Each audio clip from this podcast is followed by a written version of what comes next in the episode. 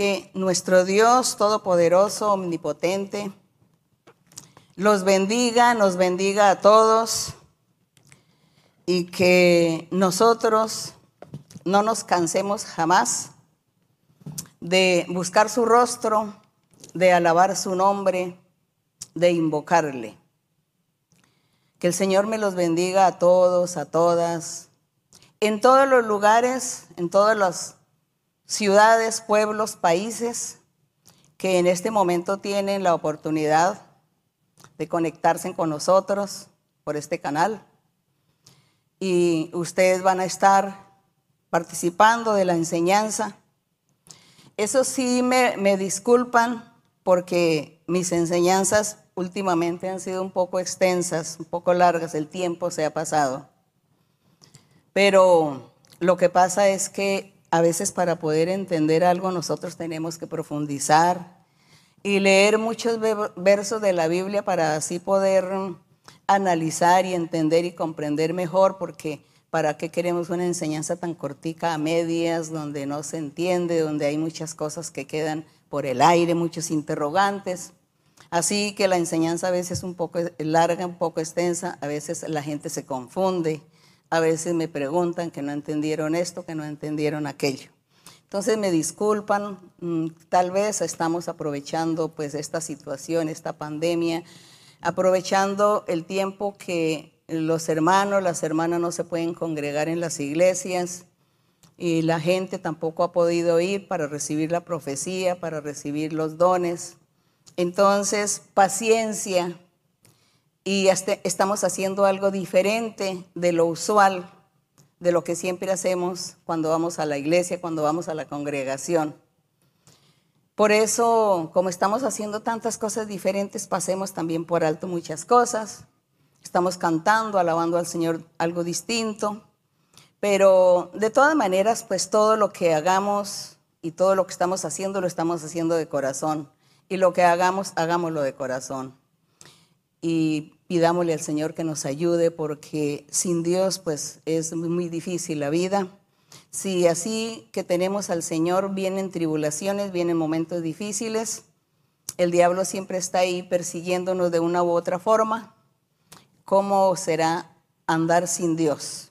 La situación es más difícil porque una persona, un hombre, una mujer que anda sin Dios, no tiene a quién acudir, no tiene quien le apoye, quien lo socorra, quien le ayude en el momento necesario, no tiene quien invocar.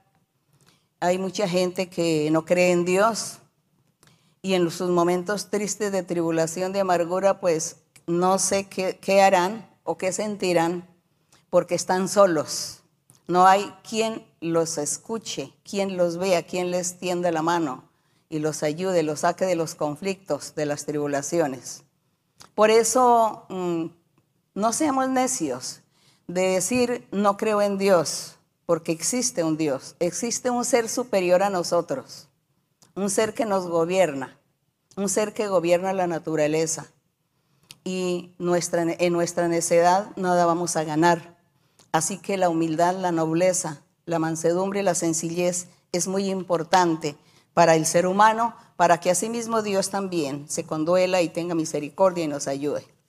Así que en el día de hoy yo les deseo a todos ustedes que Dios me los bendiga, que el Señor esté con ustedes, que Dios escuche sus oraciones, que Dios tenga en cuenta sus necesidades en estos momentos, los días de momentos de tribulación, y todos unánimes en oración pidiendo al Señor. Cada uno pide por su necesidad y nosotros aquí pedimos por la necesidad de todos.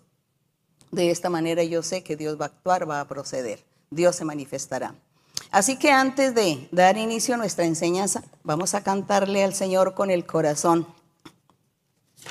Con nuestros instrumentos naturales, el corazón, nuestra boca, nuestra garganta, nuestra lengua, cantarle al Señor y vamos a cantarle el, el himno,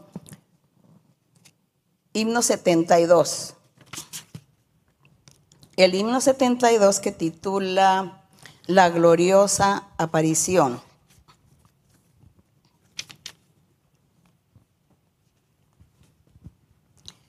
Himno número 72 en sus himnarios, La gloriosa aparición. Cantamos con nuestro corazón a nuestro Dios. Día de victoria y gran resplandor, cuando Cristo volverá. Qué glorioso encuentro con mi Salvador, en las nubes se verá, en las nubes Él vendrá, en aquel día final. Cristo el Salvador muy pronto volverá, un gran día sin Día de gran gozo, día sin igual, cuando Cristo volverá. De esta tierra iremos a la celestial. Cristo allí nos honrará. En las nubes Él vendrá en aquel día final. Cristo el Salvador muy pronto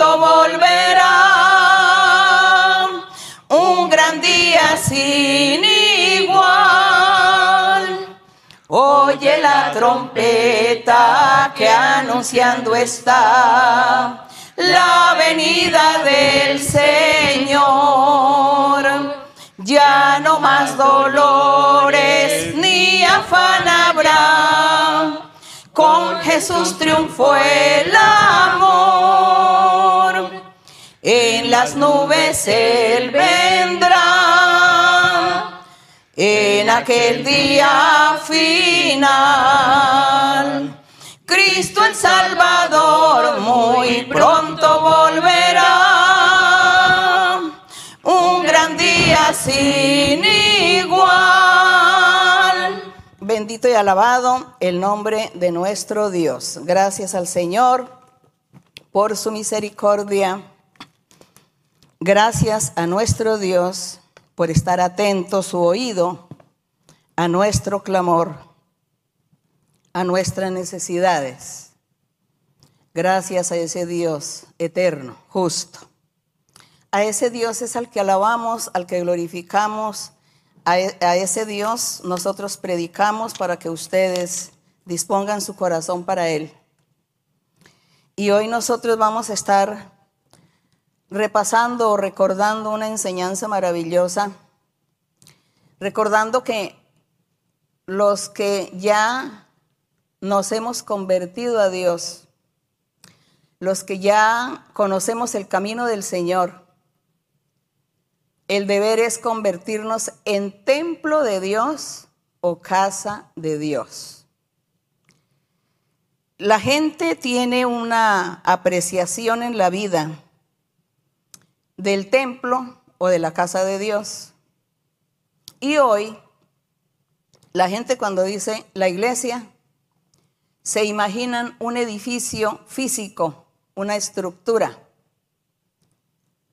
o cuando la gente dice la casa de Dios, se imaginan también una estructura física, un edificio, en un lugar, todo lo físico. Para la gente eso es la casa de Dios o la iglesia de Dios.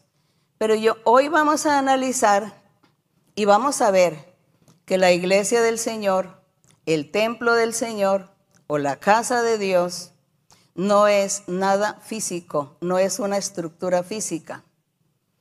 No es el cielo raso o los muros o los pisos del edificio.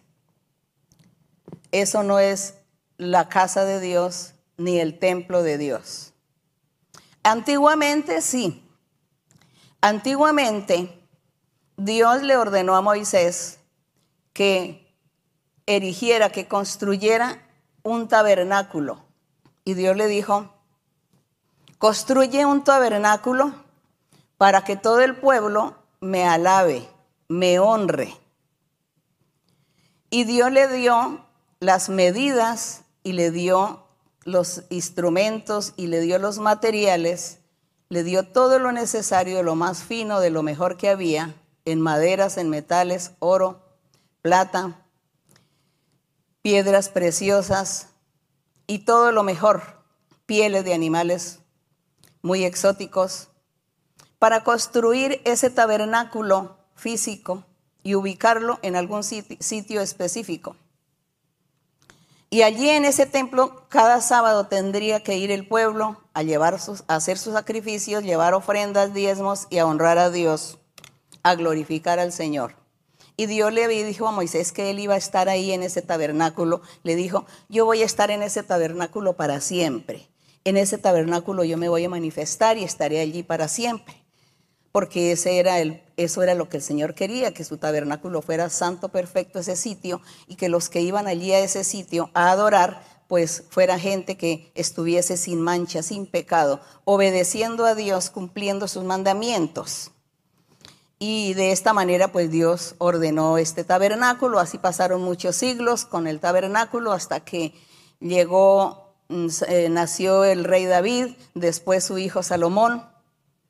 Y Salomón construyó un templo lujoso, majestuoso, esplendoroso, con todo lo más fino que había sobre la tierra. Lo más costoso que hubo fue el templo que Salomón le hizo a Dios.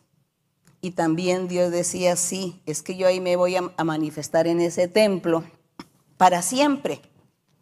Pero el Señor sabía que el pueblo iba a fallar y que iban a profanar ese templo. Ese templo iba a ser profanado, el tabernáculo del Señor iba a ser profanado con el pecado, con las abominaciones que iba a realizar el pueblo allí y los extranjeros también. Y como Dios sabía que eso iba a suceder, entonces Dios cambió para el futuro, para los postreros días, su plan era que en el futuro, después que viniese el Mesías, el Salvador, Él sería el que iba a construir un templo o una casa para Dios y eso sí iba a ser para siempre, eterna. Por eso cuando Dios le estaba hablando a, David, que ahora estamos, vamos ahora a leer un verso referente, y Dios le hablaba a David y le decía, tú no me vas a construir casa, tu hijo me la construirá, porque yo voy a estar con él para siempre. Pero cuando el Señor le decía a tu hijo, aparentemente se refería a Salomón y el Señor estaba hablando era del Señor Jesucristo, era del Mesías, porque él vino del linaje de David.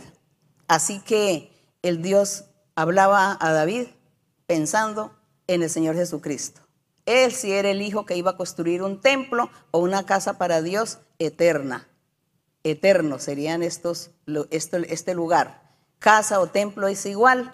Y vamos hoy nosotros a leer sobre eso para que ya eh, aquí físicamente nosotros en, el momento en que vivimos o después del Evangelio, después de nuestro Señor Jesucristo, después del Señor Jesús que han pasado más de dos mil años, ¿no? Siempre yo repito esto porque hay muchas personas recientes, nuevas, para que puedan entender. Más de dos mil años hace que el Señor Jesucristo comenzó a edificar su edificio, su templo para Dios, su casa para Dios. Y hasta el día de hoy que el Evangelio del Señor está siendo predicado y que nosotros hemos tenido la fortuna, el privilegio de ser guiados por el Espíritu de Dios, de ser aquí bendecidos, cobijados con los dones espirituales, con la presencia del Señor. Entonces, ya nosotros aprendimos qué era eso del templo y la casa, cuál es el verdadero templo, cuál es la casa, bueno, ya sabemos, muchos de los hermanos ya saben que el templo es nuestro corazón, que la casa de nuestro corazón, pero es mejor que leamos los versos. Porque hay muchas personas recientes y nuevas que necesitan aprender. Así que hoy en día nosotros decimos, por una manera de decir, voy para la iglesia, sí, porque allá pues está toda la gente reunida, congregada, y todos congregados, todos reunidos, pues formamos la iglesia del Señor. Ojalá hubiese un lugar y se pudiera que toda la gente de los creyentes que están en el mundo, en diferentes países, nos pudiésemos reunir en un sitio en, en alguna época. En este mundo yo no creo que se pueda. Pero sí reunirse y entonces el Señor dirá, mira mi iglesia, esta es mi iglesia, este es mi templo, esta es mi casa donde yo voy a habitar, donde yo voy a estar para siempre. Véanlos todos los corazones, un solo corazón. De todos los miles de corazones se hace uno solo mi templo, mi casa, donde yo habitaré. Eso es lo que el Señor dirá. O el Señor, eso es lo que Él quiere. Así que nosotros hoy vamos a estar leyendo sobre el templo o la casa del Señor. Y ahí les decía que hoy mm, la gente dice, bueno, entonces yo como digo, voy para la iglesia, voy para la casa de Dios, o está en la iglesia o está en la casa de Dios, o yo como digo, ¿qué digo? ¿Cómo me expreso? Bueno, pues nosotros así para podernos entender, comprender, nosotros decimos, sí, vamos a la iglesia, sí, pero ya sabemos nosotros que la iglesia somos nosotros, la iglesia somos nosotros, nuestro corazón es el templo de Dios, nuestro corazón es la casa de Dios, pero para que usted sea templo de Dios, casa de Dios, hay que reunir unos requisitos, ¿no? Que eso es lo que vamos a ver, reunir los requisitos. Entonces yo digo, me voy para la iglesia o voy al templo físico, pero para no decir, ah, es que me voy al templo físico, es que me voy a la, a la casa física para honrar al Señor. No, pues decimos voy a la iglesia y voy al templo, pero no se les olvide, ya sabemos que el verdadero templo es espiritual, la verdadera casa de Dios es espiritual. Así que nosotros nos reunimos en este lugar, en este salón, aquí en este lugar donde yo estoy, más o menos caben 800 personas. Cuando los 800 están aquí, entonces decimos, bueno, estamos aquí la iglesia, aquí, en este lugar, en esta ciudad. Pero yo sé que la casa de Dios, el templo del Señor en mi corazón y que yo debo reunir los requisitos para que el Señor more en mi vida, para que Él more conmigo. Hay que reunir los requisitos. Así que de esta forma que nos quede claro este conocimiento, que no tenemos que congregarnos porque el Señor ordenó congregarse. Porque alguien podría decir, ah, pero como yo soy el templo de Dios y soy la casa de Dios, pues ya que voy a la iglesia, en mi casa, en mi, en mi morada, en mi hogar donde yo vivo, ahí busco a Dios. Pero no. El Señor dijo, hay que congregarse porque hay que poner a trabajar los dones espirituales. Porque hay mucha gente que, que, se, está enferma, otros van a enfermar y ellos necesitan la imposición de manos. Hay mucha gente que necesita la profecía, otros necesitan, bueno, la imposición de manos para liberación, para quitar brujerías, hechicerías. Entonces, por eso el Señor ordenó congregarse. Y lo, lo hermoso es que el Señor ordenó congregarse todos los días, no un solo día como en la antigüedad.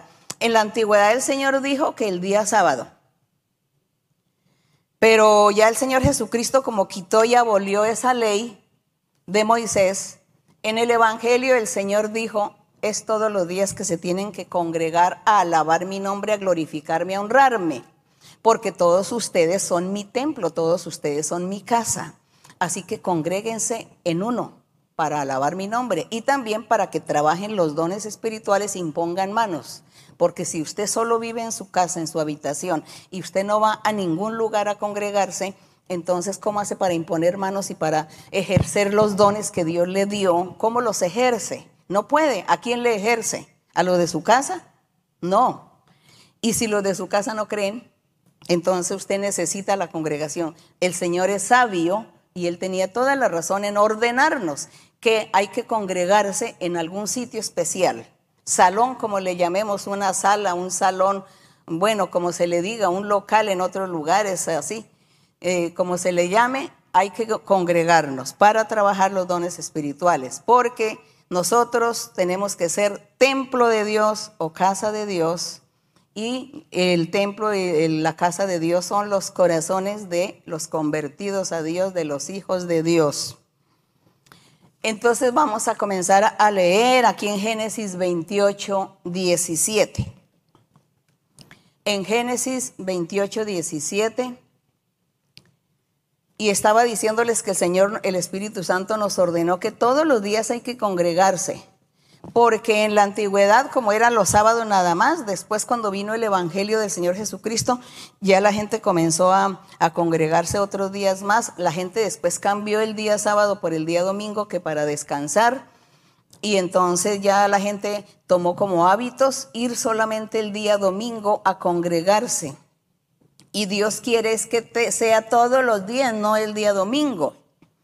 Todos los días el local o la sala o el salón, el lugar físico debe estar abierto para que la gente venga, se congregue como iglesia y alaben a Dios y pongan a trabajar los dones espirituales. Por eso el Señor dio esta orden. Hasta el día de hoy hay muchos que nos critican porque dicen que cómo es posible que nosotros tengamos abierto todos los días y que todos los días estemos haciendo reuniones. Sí, porque a Dios hay que alabarle y glorificarle todos los días de nuestra vida, así como nosotros necesitamos comer todos los días.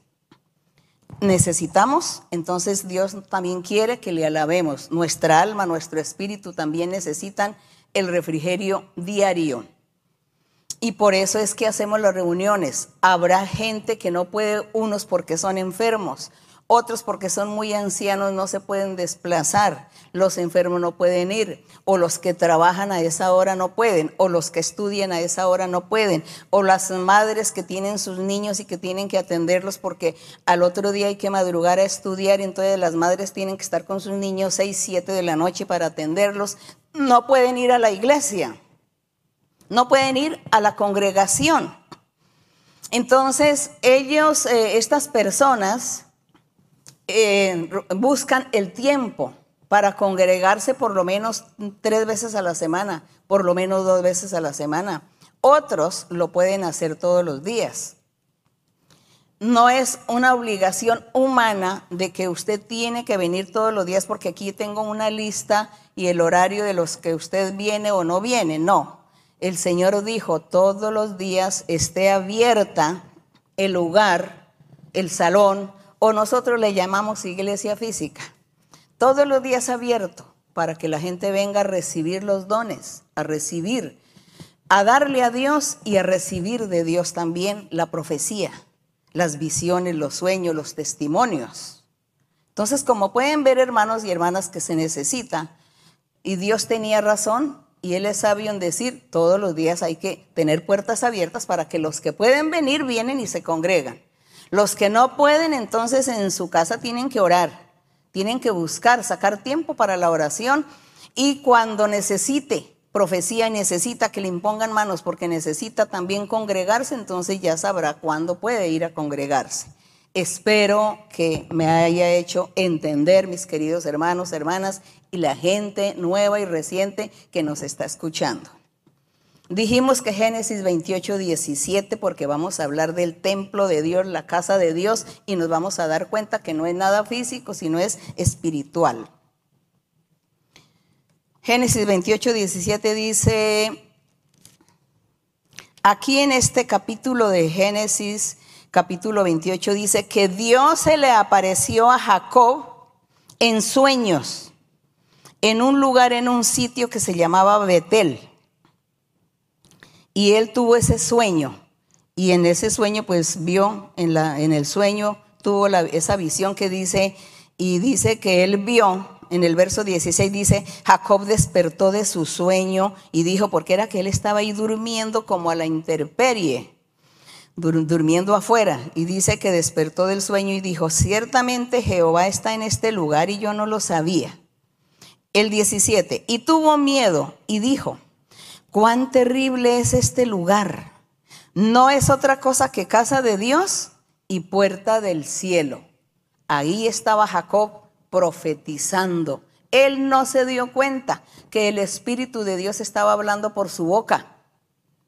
Y la profecía era, cuán terrible es este lugar. No es otra cosa que casa de Dios y puerta del cielo.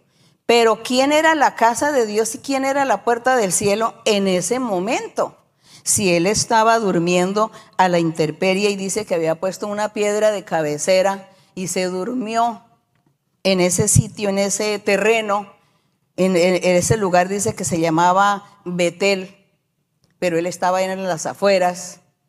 Entonces, ¿a quién se refería Jacob en su profecía que él mismo da? Esto no es otra cosa que casa de Dios y puerta del cielo. Pues estaba hablando era de el corazón de Jacob. Dios hablándole a Jacob por boca de mismo Jacob. Dios hablándole diciéndole Jacob, tu corazón de ahora en adelante será mi templo, tu corazón será mi casa, porque de ti va a salir una nación, porque tú vas a tener doce hijos o ya tienes doce hijos y serán doce eh, príncipes y de ahí de las doce tribus se formará el pueblo de Israel. Y entonces yo voy a estar allí con ellos. Y entonces al final al final, después de que el pueblo de Israel esté y como el pueblo de Israel va a fallar, entonces al final vendrá un personaje tan importante de ti, Jacob. Saldrá de tu esencia ese personaje importante. Vendrá al final un Mesías, un Salvador. Y entonces Él seguirá edificándome la casa, el templo, y, él, y es su corazón de Él. En su corazón es ese templo y esa casa y Él convertirá a muchos y muchos se convertirán a mí y se convertirán en casa y en templo su corazón. Entonces aquí vemos cómo Dios le habló de esta forma a Jacob. Supongo que Jacob no entendería, no lo sabemos si entendió o no. El asunto es que le creyó al Señor y él siguió su camino obedeciendo y sujetándose a la voluntad de Dios. Y qué hermoso es ya Dios hablándole a Jacob, que él era casa de Dios, el templo de Dios, andante, porque luego él siguió su camino. Entonces el corazón y el templo del Señor, la casa del Señor, el corazón. Pero eso sí, hay que mirar los requisitos al final para hacer, ser, tener este privilegio de ser el templo y la casa de Dios. Seguimos con la casa de Dios en Primera de Reyes. Vamos aquí a Primera de Reyes, capítulo 5, 5. Capítulo 5, verso 5. Primera de Reyes, capítulo 5, verso 5. Se pasa todos los libros de, de Moisés y luego sigue José, Josué, jueces, Samuel y ya después de Samuel sigue Reyes. En Primera de Reyes 5, 5. A ver qué nos dice del templo o de la casa de Dios. Dice aquí en este, es un pacto que Salomón, ya aquí estaba el rey Salomón ministrando o funcionando como rey, y dice que él hizo un pacto con, con un rey. Dice, Irán, rey de Tiro, envió también sus siervos a Salomón. Entonces dice ahí que hicieron un pacto, los dos, porque Salomón necesitaba materiales y madera para construir el templo del Señor. Entonces Salomón le habla a, este rey y aquí en el verso 5 le dice, yo por tanto, o en el 4, ahora Jehová mi Dios me ha dado paz, dice Salomón al rey de Tiro. Por todas partes, Dios me ha dado paz por todas partes, pues ni hay adversarios, no tengo enemigos, ni hay en nada en lo que yo pueda temer. Yo, por tanto, he determinado ahora edificar casa al nombre de Jehová mi Dios según lo que Jehová habló a David mi padre, diciendo, tu hijo, a quien yo pondré en tu lugar, en tu trono, él edificará casa a mi nombre. Y así sucedió. Cuando David iba a morir, le dio instrucciones a Salomón y le dijo, tú tienes que construir la casa de Dios, el templo de Dios, porque el Señor no me lo permitió a mí, pero tú lo harás pero ya sabemos que el Señor nuestro Dios estaba mirando al futuro. Este Salomón era como ese prototipo de, ese hijo del rey David, el prototipo del Mesías, del Redentor, del Salvador que vendría en el futuro, de ese personaje que vendría, que venía del linaje de David. Entonces, este hijo de David, Salomón, estaba simbolizando a Cristo Jesús que era el que estaría edificando el templo verdadero. Salomón sí edificó ese templo físico, porque ese templo físico tenía que también simbolizar el templo futuro, el espiritual. Por eso ese templo tuvo que ser, eh, tenía que ser hecho con lo, mejor, con lo más fino, con lo más preciado. Así que seguimos porque Dios tenía mucho cuidado de que su templo, lo, lo físico, fuera de lo mejor, porque decía el Señor, es que en el futuro el corazón de un hombre y una mujer tiene que ser así, con lo mejor, con las mejores piedras preciosas, con el mejor oro, los mejores metales, la mejor madera, porque así es que tienen que vivir mis hijos y mis hijas, ¿no? Esplendorosos. Mire lo que el Señor exigía. Por eso nosotros más adelante estaremos viendo los requisitos, ¿no? Aquí eran requisitos físicos, oro, perla, piedras, mármol, y más adelante los requisitos se convertirán en otra cosa, ese mármol, ese oro. En Primera de Reyes 8, aquí en el, estamos en el capítulo 5, pasemos al 8. Capítulo 8, 20, 27 dice, en el 20 dice que Salomón ya había construido el templo. Aquí dice en el verso 12 que ya Salomón hizo el templo y lo iba a inaugurar o lo iba a dedicar a nuestro Dios porque iba a dar inicio a toda ya la administración que había que hacer en este templo. Entonces él oraba ese día, hizo una oración, convocó todo el pueblo, hubo sacrificios para el Señor, hubo alabanzas para Dios en ese día de la inauguración de este templo. Y en el verso 20 dice, Salomón dice, Jehová ha cumplido su palabra que había dicho, porque yo me he levantado en lugar de David mi padre y me he sentado en el trono de Israel como Jehová había dicho y he edificado la casa al nombre de Jehová Dios de Israel. Entonces Salomón estaba diciendo que él había ya edificado esa casa o ese templo, así como Dios se lo merecía, de lo mejor.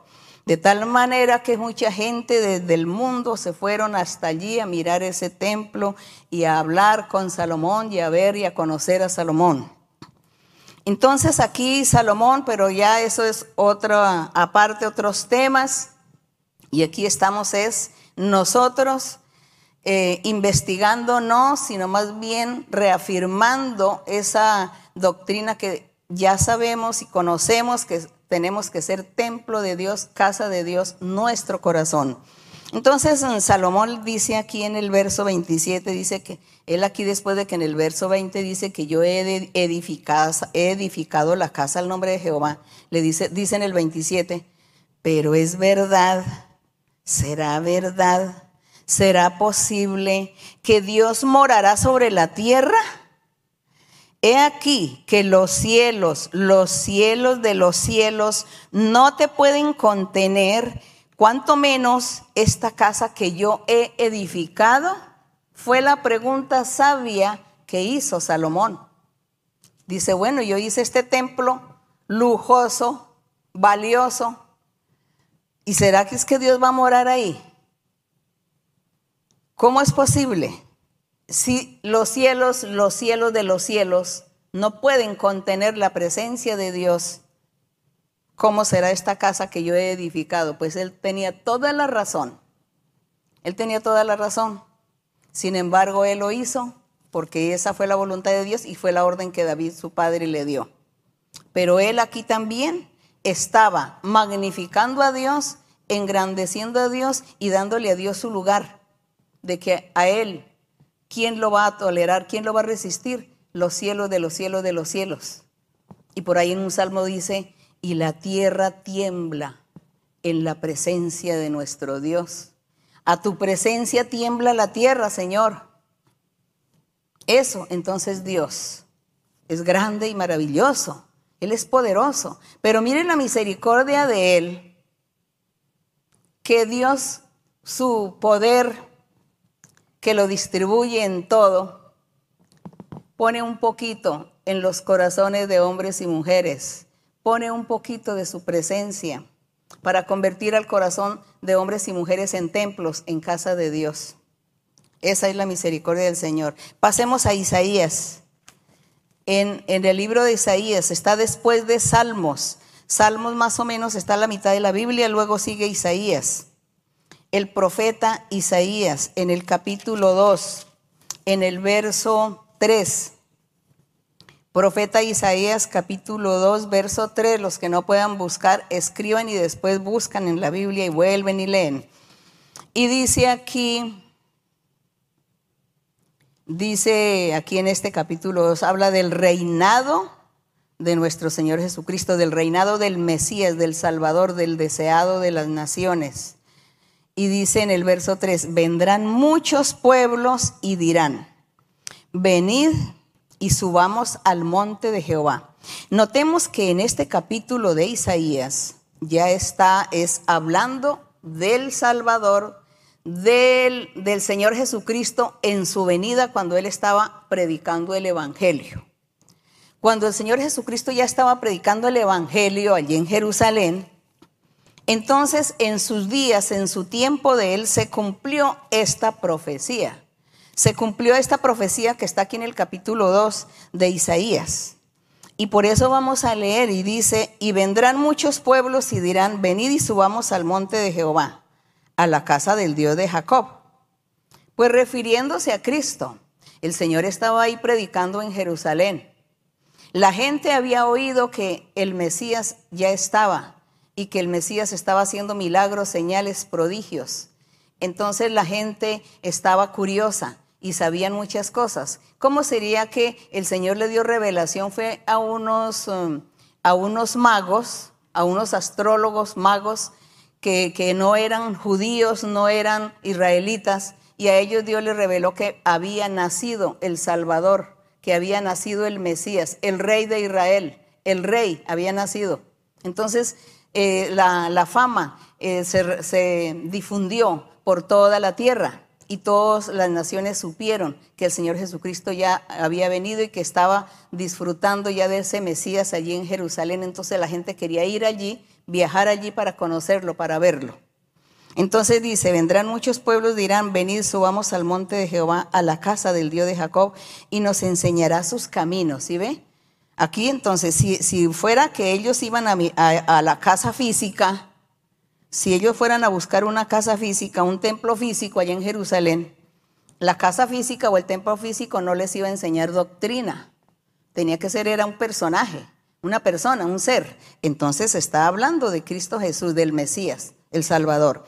Y dice, Él nos enseñará sus caminos y caminaremos por sus sendas, porque de Sión, que es lo mismo que Jerusalén, porque de Sión saldrá la ley de Dios, la ley de Jesucristo, la ley del Evangelio, no la ley de Moisés, porque la ley de Moisés ya estaba ahí, hacía miles de años, ya estaba la ley de Moisés. Aquí está hablando y Saldrá la ley de Sión y de Jerusalén saldrá palabra de Jehová. La ley y la palabra de Jehová es lo mismo. Sión y Jerusalén es lo mismo. Entonces dice, porque de Sión saldrá la ley.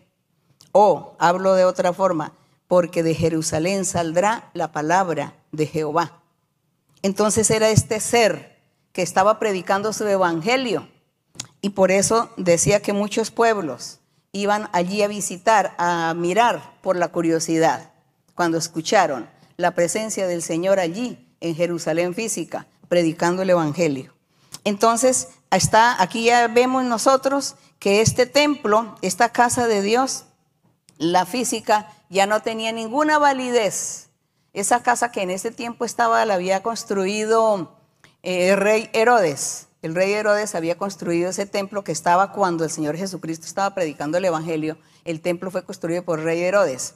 Y aquí no dice que iban ellos ahí a ese templo, sino que iban a ver a ese monte, a ese monte, a ese rey, a ese personaje que había nacido, que estaba allí predicando para que él enseñara los caminos, la doctrina, la ley. Bendito el Señor, la, el Evangelio puro de nuestro Señor Jesucristo. A eso se estaba refiriendo este verso precioso. Gracias le damos al Señor por estas sus maravillas. En el verso, eh, estamos leyendo el 2, el verso 3. Ahora pasemos al capítulo 66. Estamos en Isaías, sigamos 3. Ahora pasamos a Isaías 66. El capítulo 66 en el verso 1 2 que dice, dice aquí Isaías, Jehová dijo así, el cielo es mi trono y la tierra estrado de mis pies. Pero cuando dice la tierra estrado de mis pies se refiere a los corazones de hombres y mujeres convertidos a Dios. Porque los que no están convertidos a Dios, entonces la tierra está, la tierra física está contaminada con el pecado y la maldad de la humanidad. Entonces Dios no puede poner sus pies ahí. Dios pone sus pies en los corazones de los sus seguidores, de los que le aman y cumplen sus mandamientos. Esa es la tierra. Entonces dice, el cielo es mi trono, la tierra estrado, es decir, donde pongo mis pies. Dice, ¿dónde está la casa que me habréis de edificar? ¿Dónde el lugar de mi reposo? Dios también preguntando, ¿dónde está la casa? Lo que, los que me van a edificar casa, ¿dónde? Y el lugar de mi reposo, ¿dónde? Pues en ningún lugar, dice. El 2, mi mano hizo todas estas cosas y así todas estas cosas fueron, dice Jehová. Pero miraré a aquel que es pobre y humilde. Miraré al pobre y al humilde, al que tiene un corazón pobre, pero no de dinero, sino de humildad, de mansedumbre, de sencillez, humilde de espíritu y tiembla a mi palabra, tiene temor de mí, me obedece, se sujeta a mí, se somete a mí, me alaba, me busca, me honra. Ellos son, ellos son mi casa, ellos son mi templo, porque casa física, ¿a dónde me la van a edificar? ¿En qué lugar me van a edificar casa física? No hay ningún lugar físico para que me edifiquen casa o templo. Es en el corazón del pobre, el humilde, y el que tiembla ante la presencia del Señor para alabarle, honrarle, obedecerle y hacer su voluntad. Vean qué hermoso es la palabra del Señor y qué hermoso es cuando Dios nos enseña. Y decimos aquí en Miqueas, pasemos a Miqueas. Miqueas que queda antes del Nuevo Testamento, antes de, de Mateo. Tenemos unos libros pequeños. Antes de Mateo tenemos unos libros pequeños, pero por ahí está Miqueas rápidamente. También ustedes podrían tener ahí el, el índice escrito en una hoja para que ustedes lean Miqueas, página tal, entonces ustedes se encuentran rápidamente. Bueno, Miqueas 4, capítulo 4.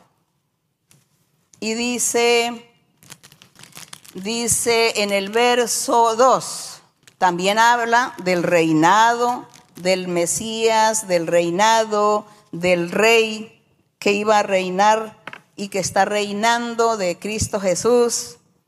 En el verso 2 dice, o en el, en el 1 dice, acontecerá en los postreros tiempos. Estamos en Miqueas, en libro del profeta Miqueas. En, en Miqueas todavía el Señor Jesucristo no había venido al mundo. Y por eso dice, en los postreros tiempos es cuando el Señor Jesús estuviera predicando allí en Jerusalén. Dice, acontecerá en los postreros tiempos que el monte de la casa de Jehová, que es el rey, el Señor, será establecido por cabecera de montes, ¿no? Es por eso se dice que el Señor es rey de reyes, monte principal, cabeza de montes, rey de reyes, y más alto que los collados, y correrán a él los pueblos. Ese, ese verso es muy similar al que acabamos de leer en Isaías que dice que correrían todos los pueblos para conocerle. Sí, pues nosotros nos damos cuenta que físicamente, pues cuando el Señor estuvo humanamente en sus 33 años allí en, en, Jerusalén, hubo mucha gente curiosa que viajó para verlo. Pero después que el Señor subió al cielo, todavía los pueblos siguen, aquí como dice correrán los pueblos para conocer a Dios.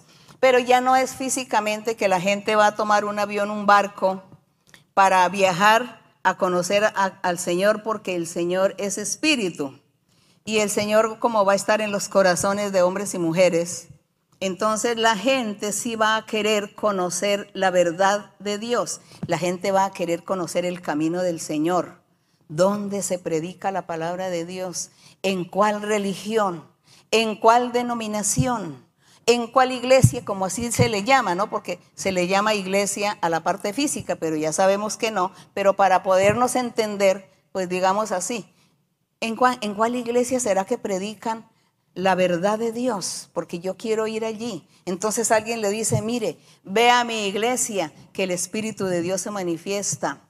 Ve a mi iglesia que allí Dios habla a través del don de la profecía. Dios habla por sueños, por visiones. Ve a mi iglesia porque allí Dios me hizo un milagro, me sanó, me levantó, me libertó. Entonces la gente va escuchando eso y la gente dice, yo quiero conocer, quiero ir, quiero ir a ese lugar, quiero conocer, quiero vivir esa experiencia. Lléveme a ese sitio donde usted dice que Dios se manifiesta. Entonces, ¿y por qué? Dios se manifiesta en congregación, en la congregación de hombres y mujeres que le, que le aman, que le siguen. Entonces, la gente le da esa curiosidad y dice, sí, yo quiero. A eso se refiere aquí cuando dice, correrán a él los pueblos. No es que van a tomar un avión, un coche, un carro, automóvil o lo que sea barco y se van a ir allá. No, es que está ahí tan cerca, lo de Dios está ahí tan cerca. Porque el Señor dijo que era en todo el mundo que Él iba a permitir que su evangelio verdadero se predicara, en todo el mundo. Entonces, como es en todo el mundo, pues en todo el mundo hay congregaciones donde Él se está manifestando y entonces la gente dice, quiero ir, lléveme, porque yo quiero vivir la experiencia. Ahí se cumple este verso hermoso, como pueden ver, que dice que acontecerá en esos postreros tiempos, el monte de la casa de Jehová será establecido por cabecera de montes, Cristo, Rey de Reyes, y más alto que los collados, y correrán a él los pueblos. Ahora vamos en el verso número 2, que dice, vendrán muchas naciones y dirán, venid, subamos al monte de Jehová. Pero cuando dice vendrán muchas naciones, no es que las naciones se tengan que trasladar. Es Dios quien se traslada. Porque, por ejemplo, en Australia, en Nueva Zelanda, allá hay varias iglesias, varias, congregaciones donde el Espíritu Santo se manifiesta, donde están los dones, donde está el Señor guiando, orientándonos, dándonos la felicidad, la paz, la libertad. Está allí Dios manifestándose. Entonces ellos tendrían que venirse todos a vivir aquí, a Estados Unidos, o irse a vivir a Colombia, o irse a vivir a Panamá, bueno, a otro país, que porque ahí es donde está Dios. No. Cuando dice, vendrán muchas naciones y dicen, venid y subamos a ese monte de Jehová, es, creamos. Quiero ir a esa, esa congregación, a esa iglesia que ustedes dicen que Dios está manifestando. Yo quiero conocerla. Quiero conocer esa congregación. Quiero estar en esa iglesia. Una vez una persona que sí vivía en otro país, allá no estaba la iglesia, o escuchó de nuestra iglesia en Colombia, que Dios estaba manifestando, que Dios hablaba, que daba los dones, que habla por la profecía, por visiones, sueños. Entonces dijo, yo quiero ir. Y viajó. Él sí tomó un avión y viajó para llegar a nuestra congregación y dijo, sí, creo, creo porque esto es de Dios. Así que esta persona se convirtió, pero es de otro país. Entonces él creyó y buscó y Dios le dio Dios le dio de su espíritu, Dios le dio la, profecía, le dio dones. Y él se fue a su país y allí comenzó a hablarle a la gente y se formó la iglesia del Señor. Como ustedes pueden ver, se formó la iglesia del Señor. El que se trasladó fue el Señor. El Señor se trasladó a ese país para estar allá con los que se congregan y estar allá en el corazón de un hombre y una mujer que le ama. Entonces, no se necesita que las naciones se muden o se trasladen de una para otra, sino la gente cree porque Dios les va a dar oportunidad de que su casa, su templo esté en todo el mundo, que es corazones de gente de diferentes nacionalidades y que cada uno vive en su país. Eso es lo hermoso. Entonces dice, vendrán muchas naciones y dirán, venid y subamos al monte de Jehová y a la casa de Dios de Jacob. Ellos querían conocer la verdad de Dios la casa del Señor. Aquí cuando estaba hablando Miqueas, el Señor Jesús estaba allí en Jerusalén, en vivo, pues en, eh, humanamente, y dice, y nos enseñará sus caminos y andaremos por sus veredas, porque de Sion saldrá la ley. Es el mismo verso que de Isaías, y de Jerusalén sale la palabra de Jehová. Era lo mismo. Esa curiosidad, que querían conocer físicamente al Señor, pero hoy Dios es espíritu, y el Señor en espíritu está en todos los países esperando que los corazones eh, se dispongan para Él, para que Él entre a morar en esos corazones y Dios forma su templo y su casa en los corazones de estas gentes de por allá de África, de, Asia, de, Rusia, bueno, en todos los países, Dios quiere que abran corazones para que Él forme su templo y su casa. ¿Cómo les parece la casa y el templo del Señor? Qué hermoso es. Pasemos en Ageo. Ageo. Aquí en, después de Miqueas, después de Miqueas sigue Habacuc, Sofonías, Ageo, es que son libros tan pequeños. Ageo en el, en el capítulo 2. Aquí Ageo en el capítulo 2 está hablando del templo del Señor. En el verso 1 dice, en el mes séptimo tengamos en cuenta que Ageo, profeta, un profeta que hubo antes del Señor Jesucristo, un profeta que existió después de la deportación de Babilonia, después de que llegaron los que estaban allí en Babilonia, entonces llegaron a construir el templo y a Jerusalén nuevamente, entonces Dios les puso como profetas a Ageo, eh, Malaquías, Zacarías, fueron los profetas de ese tiempo, y después de ellos hubo un silencio por 430 años hasta que vino Cristo Jesús y Juan el Bautista.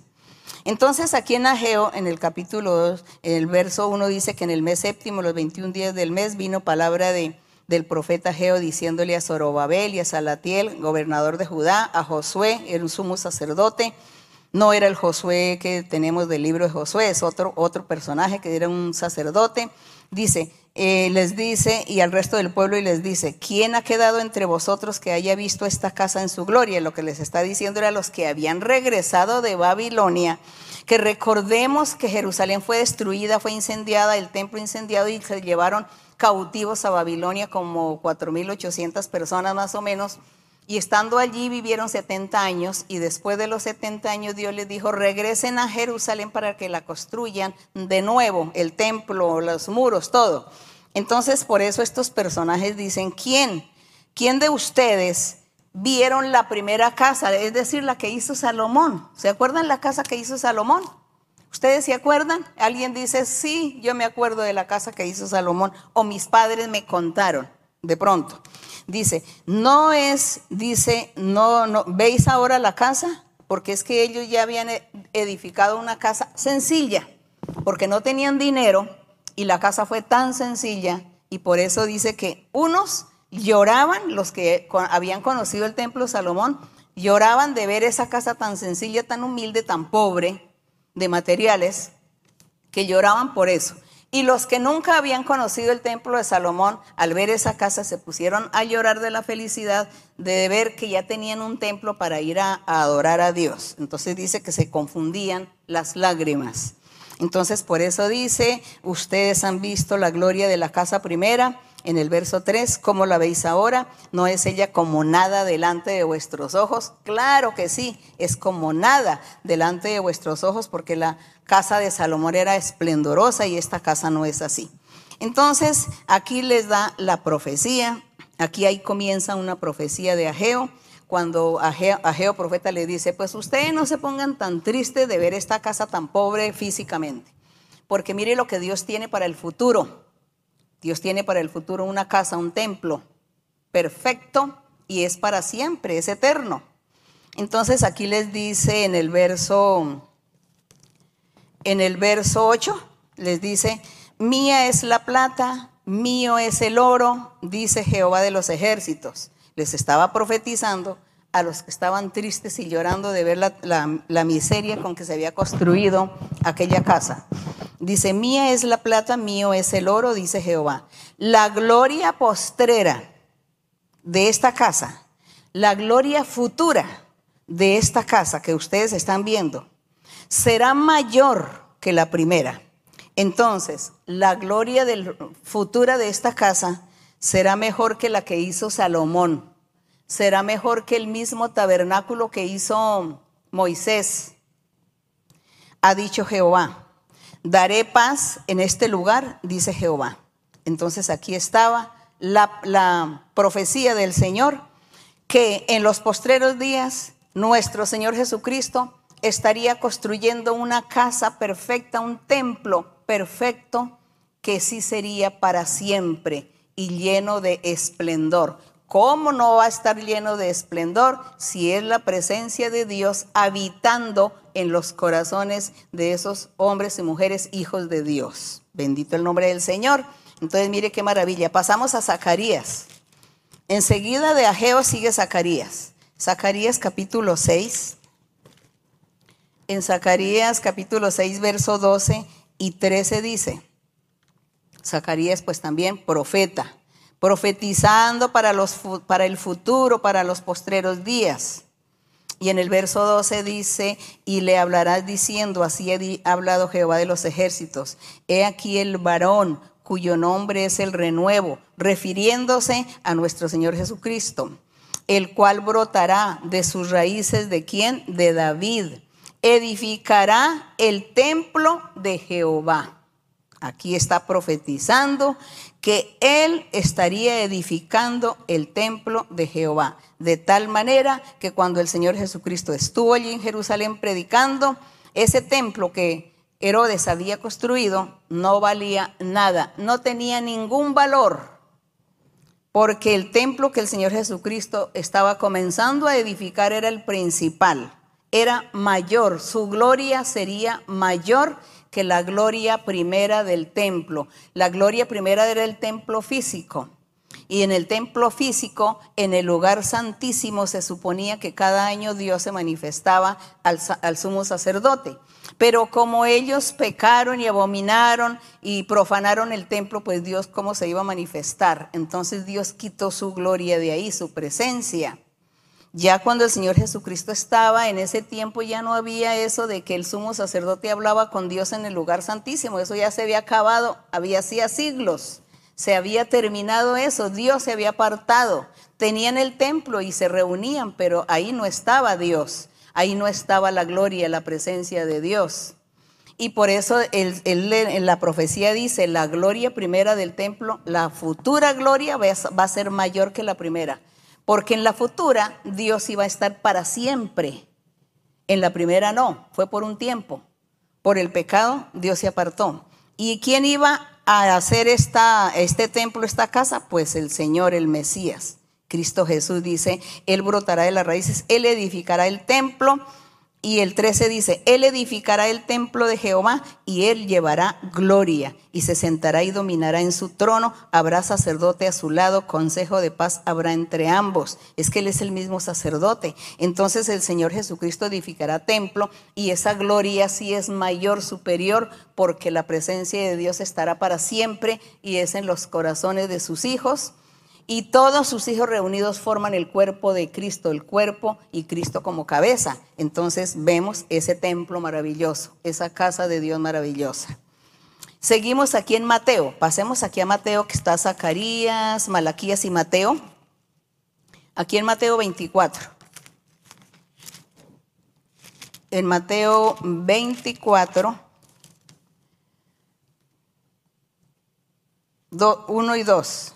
Y dice, aquí ya en Mateo está el Señor Jesucristo en Jerusalén, está eh, humanamente el Señor allí en lo físico, predicando su evangelio, predicando el reino de los cielos, para que se ubiquen las personas nuevas, personas recientes. Entonces dice en Mateo 24.1, dice, cuando Jesús salió del templo, ese templo lo había hecho el rey Herodes, y se iba, se acercaron sus discípulos, pero disculpen que me interrumpo, tengamos en cuenta o no olvidemos que ese templo que lo había hecho Herodes, pero ya Dios no se manifestaba en el lugar santísimo cada año en el, con el sumo sacerdote. Él ya no lo hacía. Por eso el Señor Jesucristo, Él vio el templo y por eso veía la pobreza del templo, la miseria de ver que ya Dios no estaba ahí manifestándose en ese lugar cada año. Entonces sigo. Cuando Jesús salió del templo y se iba, se acercaron sus discípulos para mostrarle los edificios del templo. Y respondió Jesús y dijo, ¿veis todo esto? De cierto os digo que no quedará aquí piedra sobre piedra que no sea derribada. ¿Qué significa? El Señor Jesús sabía que ese templo no tenía ninguna validez para Dios que ya Dios no se manifestaba en ese templo como se manifestó algún, alguna época, en la época de Moisés, en la, al principio en la época de Salomón. Se manifestó en el lugar santísimo una vez cada año, con el sumo sacerdote. Pero ya no, el Señor Jesús ya vio que ese templo no, ya Dios ni lo miraba. El Señor Jesús sabía que él iba a construir su templo, su casa espiritual. Dice, no quedará aquí piedra sobre piedra que no sea derribada. El Señor dijo, aquí va a venir una guerra, dentro de muy poco tiempo vendrá la guerra y destruirá aquí la ciudad y va a destruir el templo y no quedará piedra sobre piedra, quedará el recuerdo.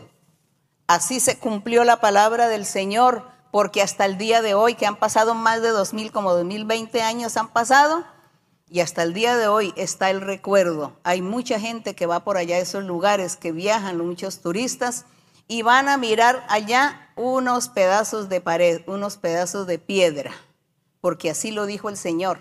No quedará piedra sobre piedra, nunca más se va a volver a construir más templos físicos, porque Dios ya no mora en templos físicos, porque Dios no va a morir en lo físico, sino en lo espiritual. Dios es espíritu, Dios es espiritual y Él necesita son corazones, corazones que vivan una vida espiritual recta, justa, para Él morar y ese es el templo de Dios, esa es la casa de Dios, el corazón de hombres y mujeres, de los hijos de Dios. ¿Y quién los perfecciona? Pues el Señor Jesucristo con su evangelio porque Él dejó al Espíritu Santo para perfeccionar, santificar a todos. Esa es la obra del Señor. Ahora seguimos aquí en Hechos. Después de Mateo, eh, sigue Mateo, Marcos, Lucas, Juan, Hechos. En Hechos, el 17. Hechos 17. 17, 24.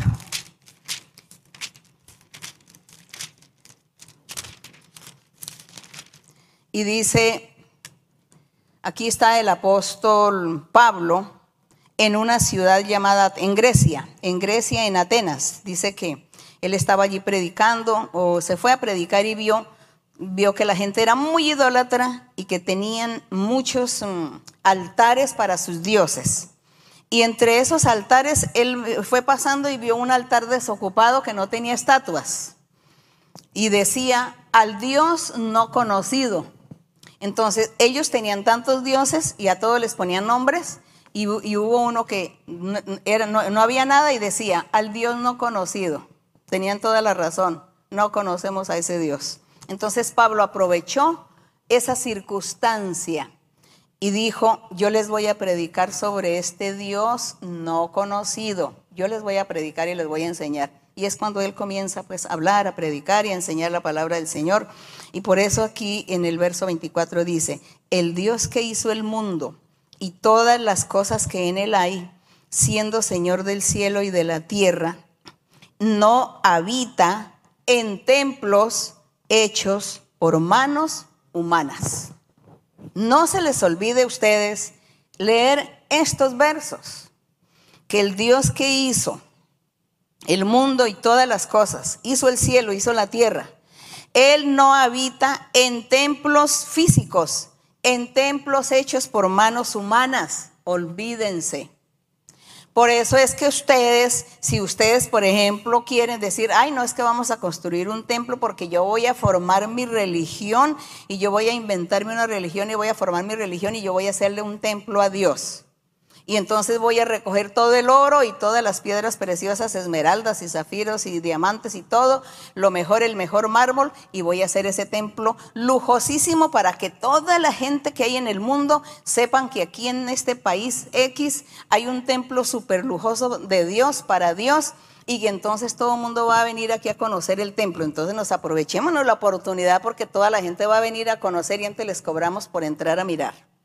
Entonces ya convierten en negocio y convierten en la curiosidad de la gente que vamos a conocer el templo más lujoso que hay en el mundo, el templo para Dios más lujoso del mundo con las mejores piedras y con todos los metales y, y con todas las maderas lujosísimas. Hay que ir a conocerlo. Eso es una mentira, eso es un engaño, una estafa. No, porque aquí dice que Dios no habita en templos hechos por manos humanas Así que pierden su tiempo si ustedes quieren ir a gastar su dinero en comprar pasajes y boletos para ir a conocer el templo más lujoso. Bueno, hay gente que viaja mucho a conocer los museos. ¿no? Y ahí están los museos. Bueno, hasta, hasta razón tienen porque son cosas que de pronto sí las existieron y las usó don fulano de tal, don sutano. Pero bueno, pero el templo lujoso, ¿no? Que el templo más lujoso porque aquí es donde Dios está, eso es una mentira. Dios no está ahí en nada lujoso. Ya leímos que los cielos de los cielos de los cielos no pueden contener la presencia de Dios, mucho menos algo humano. Dios dijo que Él era espíritu y que a Él había que buscarlo en espíritu y en verdad y que Él prepara corazones, el Señor Jesús, es su, trabajo, su labor de Él con el Espíritu Santo, eh, preparando los corazones de hombres y mujeres para que sean hijos de Dios, para que no pequen o estén cumpliendo la voluntad de Dios, entonces Dios habitará en el corazón de esos hombres y esas mujeres. Y donde quiera que vayan esos hombres y mujeres, hijos de Dios, a recorrer el mundo, allá va la iglesia del Señor con ellos, en todo el mundo. Así sucedió una vez con una persona, una hermana, que ella, eh, el esposo no la dejaba ir a la iglesia y como no la dejaba ir, entonces él no le daba dinero para que ella no tuviera cómo transportarse para ir a congregarse como iglesia. Ella entonces se ponía muy triste y bueno, en medio de la tristeza, entonces ella de pronto a alguien le regalaba algún dinero y lo guardaba para ir para a, la iglesia, a alabar al Señor, a glorificar a Dios, a recibir profecía, que le impusieran manos ella hacía esto, cuando el esposo descubrió, dijo, me voy a ir de esta ciudad a vivir a otra ciudad donde no esté esa iglesia de Dios ministerial de Jesucristo, que no esté esa iglesia. Y buscó en una ciudad y se fue allá a vivir, porque allá sí la esposa no iba a ir a la iglesia, porque, porque allá no estaba, ya no podía ir a la iglesia. La hermana dijo, se entristeció, fue, me buscó y me dice, no hermana, yo me voy a divorciar. Yo pido el divorcio porque él no me quiere dejar ir a la iglesia. Entonces, ¿qué sucede? Ahora está diciendo que nos mudamos de ciudad para, es para que yo no vaya a iglesia porque en esa ciudad no está la iglesia. Y como no está la iglesia, prefiero divorciarme. Entonces yo, pues, yo oraba por ella y el, y el Espíritu Santo le habló y le dice, le dice, hija, no te preocupes, haga tu viaje obedézcale a tu esposo de que viaje allá a esa ciudad. No te preocupes por la iglesia, porque la iglesia va contigo. Le dijo así, la iglesia va contigo. ¿Por qué te preocupas? Entonces no entendimos. Nosotros no entendimos qué era eso, que la iglesia va contigo. En ese tiempo yo no entendía porque yo estaba recién, era, está, estábamos empezando la iglesia, empezando lo del Señor y no había como ese conocimiento. Entonces sucedió que ella se fue allá a vivir a esa ciudad. A los tres meses empezó la iglesia allá en esa ciudad.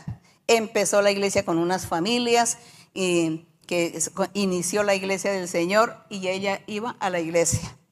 Entonces se cumplió lo que Dios le dijo. La iglesia va contigo. Allá tú dices que no hay iglesia. Si la iglesia eres tú.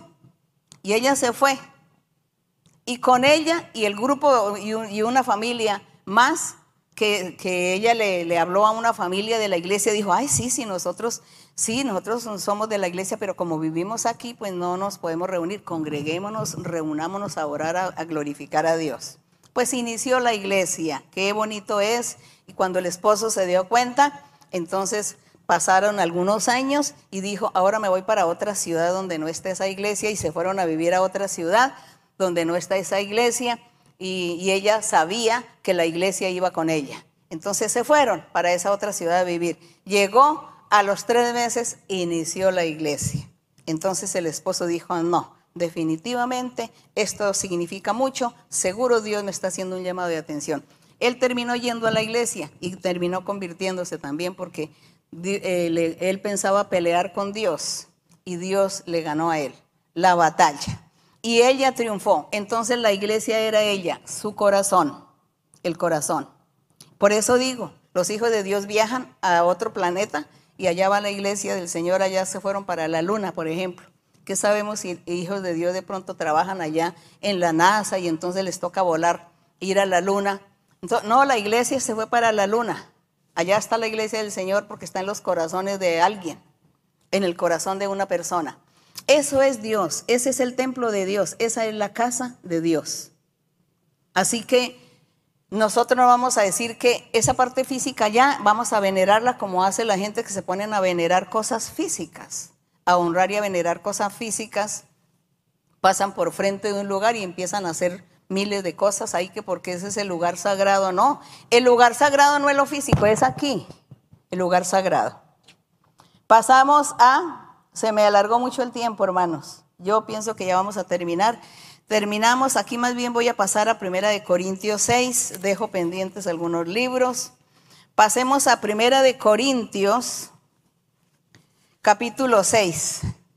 Primera de Corintios, capítulo 6, y voy a leer aquí rápidamente, porque es que esto se pone tan importante. Yo no tengo, se me va la noción del tiempo porque me da la locura, la emoción, la alegría, la felicidad mi corazón rebosa de alegría cuando hablo del Señor, cuando abro la Biblia y entonces a mí se me olvida considerar a las personas. Entonces yo sigo y sigo y por mí siguiera todo el día. Pero bueno, considero, considero también a la gente que de pronto alguien se cansa o de pronto alguien me hace un llamado de atención por demorarme tanto. Aquí en Primera de, de Corintios 6:12, claro que es que estos versos que yo ya he puesto aquí tan lindos, los voy a leer, pero no voy a dar ninguna explicación. En, Hechos 17, ¿dónde era que estábamos? En Corintios, ¿no? Primera de Corintios, ¿qué capítulo? Primera de Corintios, no, no, no, el antes, anterior. En Hechos 17. Efesios 2, 21 y 22. Efesios 2, 21. Solamente los leo y no les voy a dar explicación porque ya con lo que hemos explicado entendemos. Efesios 2, 21, 22, que dice, Efesios 2, dice el 21, dice que el, el verso 20 dice, eh, ustedes son, eh, o el 19, así que ya no sois extranjeros ni advenedizos, está hablándole a los gentiles, sino conciudadanos de los santos, de los creyentes en Cristo, de los miembros de la familia de Dios. Ya ustedes son, están edificados sobre un fundamento de apóstoles y profetas y la principal piedra es Jesucristo, en quien todo el edificio bien coordinado va creciendo para ser un templo santo al Señor, refiriéndose que este edificio es hombres, mujeres que con su corazón forman el templo del Señor y la principal piedra es Cristo como cabeza, y dicen quien vosotros también sois juntamente edificados para morada de Dios en espíritu. Nuestro corazón, morada de Dios en espíritu, hermanos. Y primera de Corintios 3, pasemos aquí a primera de Corintios 3, porque íbamos a leer el 6, pero pasemos aquí al 3 que dice, el verso 16 y 17 dice, eh, está hablando el apóstol Pablo y dice que hay que trabajar, que hay que ser perfecto, recto, sincero delante de Dios, dar buen testimonio, predicar la verdad de Dios. Y en el 15 dice, si la obra de alguno se quemare, él sufrirá pérdida, pero él mismo será salvo, aunque por, como por fuego. Dice, no sabéis, hagan las cosas bien, predique, sean sinceros, dicen, tengan fundamento, tengan convicción. Y en el 16 les dice, no sabéis que sois templo de Dios y que el Espíritu de Dios mora en vosotros. Aquí está ya el apóstol hablando que nuestros corazones es el templo de Dios, es la casa de Dios, que el Espíritu de Dios mora en los corazones de los hijos de Dios. Ahora sí, Primera de Corintios 6.12. Primera de Corintios 6.12, estábamos en, en 3, ahora pasamos al 6, el verso 12 que estábamos aquí aclarando sobre el templo de Dios, casa de Dios, somos el templo de Dios, somos la casa de Dios. Y dice en el verso 12, dice, todas las cosas me son lícitas, mas no todas convienen, decía el apóstol Pablo. Todas las cosas son lícitas, mas no me dejaré dominar de ninguna. Es decir, él está hablando del pecado, que todo era lícito, que todo se podía hacer, pero que él no se iba a dejar dominar de hacer lo malo delante de Dios. Y aquí dice, las viandas son para el vientre, el vientre para las viandas, a lo uno y a lo otro Dios destruirá, hablando de lo físico. porque había gente que decía, no, pero no vaya a comer carne de cerdo, no, pero es que usted no, no haga nada el día sábado porque ese día no se puede hacer nada. Entonces a él, él se refiere a eso, de que no le ponga cuidado a los días, ni al día sábado, ni a las comidas, porque usted come las comidas y dice que todo va al vientre y que todo ya se destruye. Entonces dice más bien que hay otras cosas más importantes. Dice el verso 14, y Dios que levantó al Señor también a nosotros nos levantará con su poder. ¿No sabéis que vuestros cuerpos son miembros de Cristo? ¿Quitaré pues los miembros de Cristo y los haré miembros de una ramera? De ningún modo. ¿No sabéis que el que se une con una ramera es un cuerpo con ella? Porque dice, los dos serán una sola carne. Pero el que se une al Señor, un espíritu es con el Señor. Un espíritu es con Dios, el que se une al Señor. Huid, dice, huid de la fornicación, cualquier otro pecado que el hombre cometa está fuera del cuerpo, más el que fornica contra sí mismo peca. Dice, ¿o ignoráis que vuestro cuerpo es templo del Espíritu Santo, el cual está en vosotros? Dice, no ignore que vuestro cuerpo, aquí dice el cuerpo, yo estaba diciendo el corazón, porque ¿cómo voy a decir que todo el cuerpo? Si uno dice, no, pero ese cuerpo que se corrompe, que se pudre, ¿no? Que se enferma, que se desgasta. Él, él dice, ignoráis que vuestro cuerpo es templo del Espíritu Santo, el cual está en vosotros, el cual tenéis de Dios y no sois vuestros, pues habéis sido comprados por precio. Así que glorifiquen a Dios en vuestro cuerpo, en vuestro espíritu, los cuales son de Dios. Entonces la casa de Dios.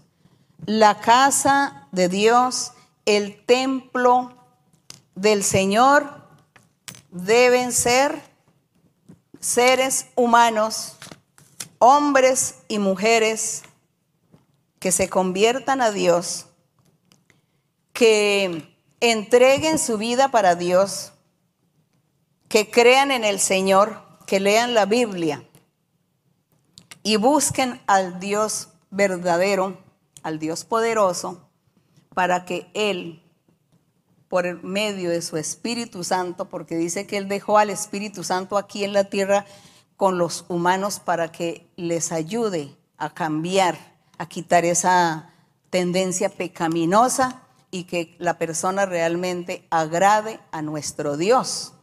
Entonces invito a personas, hombres, mujeres, que todavía no han vivido las experiencias con el Señor. Los invito para que busquen al Señor, para que comiencen por leer la Biblia y luego oren y le pidan a Dios. No diga que no sabe orar porque orar no se necesita aprenderse o memorizarse un poco de letanías o un poco de poemas, como a veces los poemas que la gente dice, me voy a memorizar este poema. No, orar con Dios es hablar, hablar con Dios, hablar todo lo que usted siente en su corazón por decirle a Él, dígale lo que usted quiere, lo que usted anhela, dígale a Dios. Y Dios le va a oír, le va a contestar, Dios le va a bendecir y Dios va a estar con usted entonces Dios quiere que usted sea templo de Dios. Dios quiere que usted sea la casa de Dios. Entonces, la casa del Señor, el templo del Señor, debe ser nosotros mismos. Que Dios more con nosotros, que Dios esté con nosotros.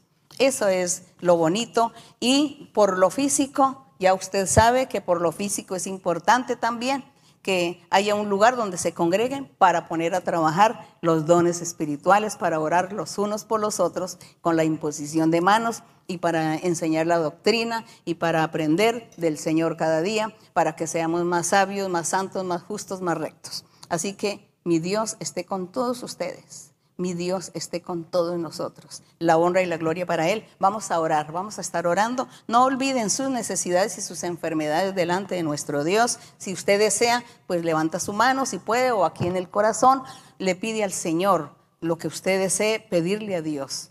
Crea que Dios está ahí cerca de usted. Está ahí cerca el Señor, escuchándole. Padre Celestial, Padre Santo.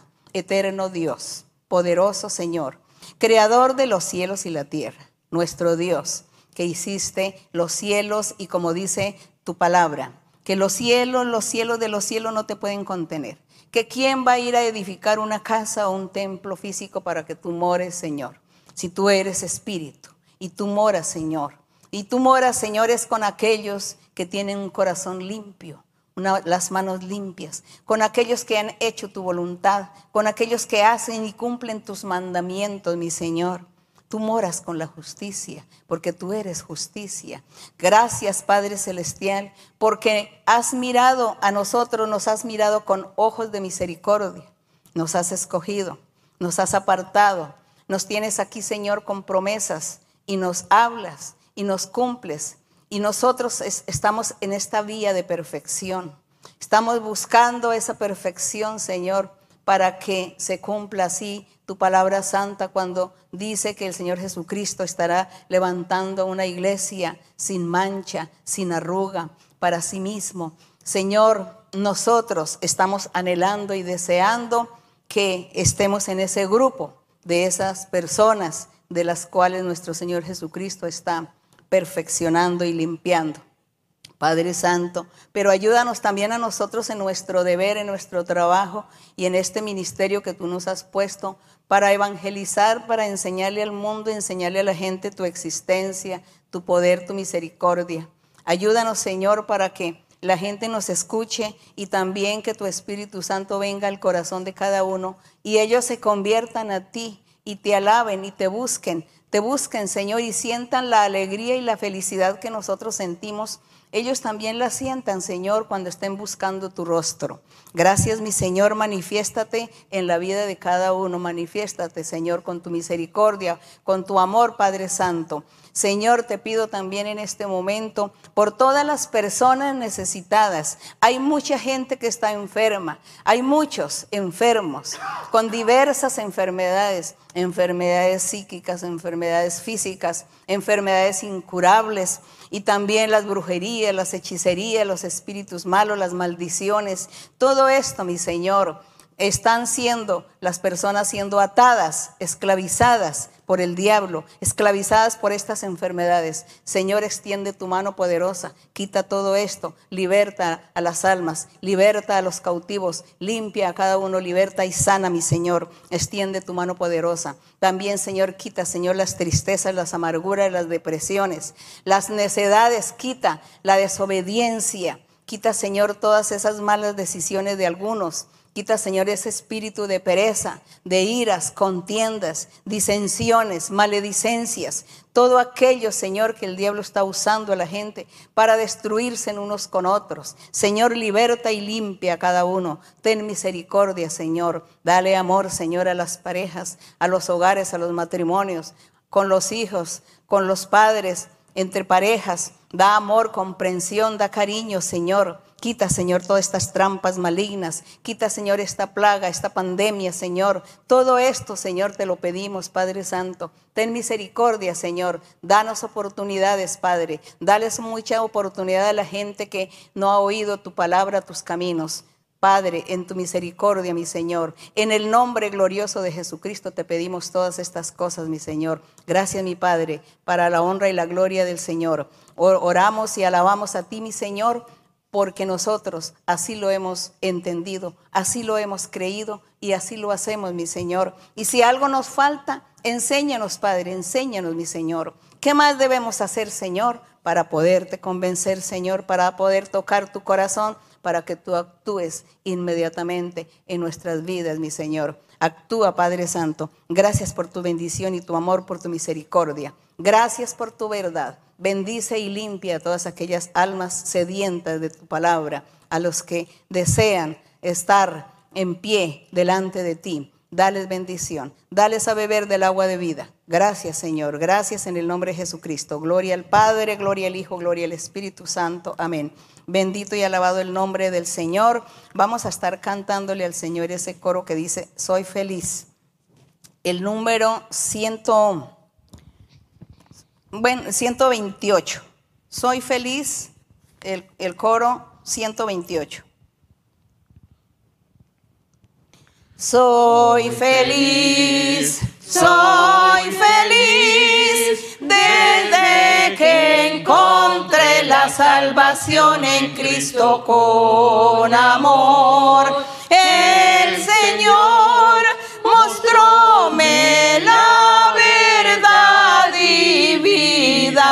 Soy feliz, soy feliz, siempre cantaré con dicha indecible e indestructible. Tengo paz perfecta y siempre soy feliz. Soy feliz, soy feliz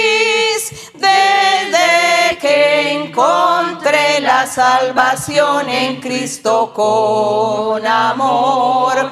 El Señor mostróme la verdad y vida. Soy feliz, soy feliz, siempre cantaré con dicha indecible e indestructible. Tengo paz perfecta y siempre soy feliz. Bendito y alabado el Señor. Muchas gracias. Gracias por la paciencia también, por el tiempo.